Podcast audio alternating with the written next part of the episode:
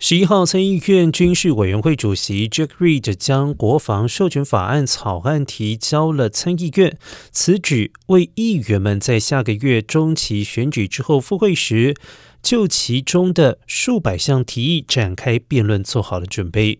国会的目标是在今年年底之前完成这项立法，而该法案授权为国防部和能源部的军事及国家安全项目拨款了八千四百七十亿美元，比总统拜登春季提出的要求多了四百五十亿美元，也高于去年国会议员通过的七千七百八十亿美元的拨款额。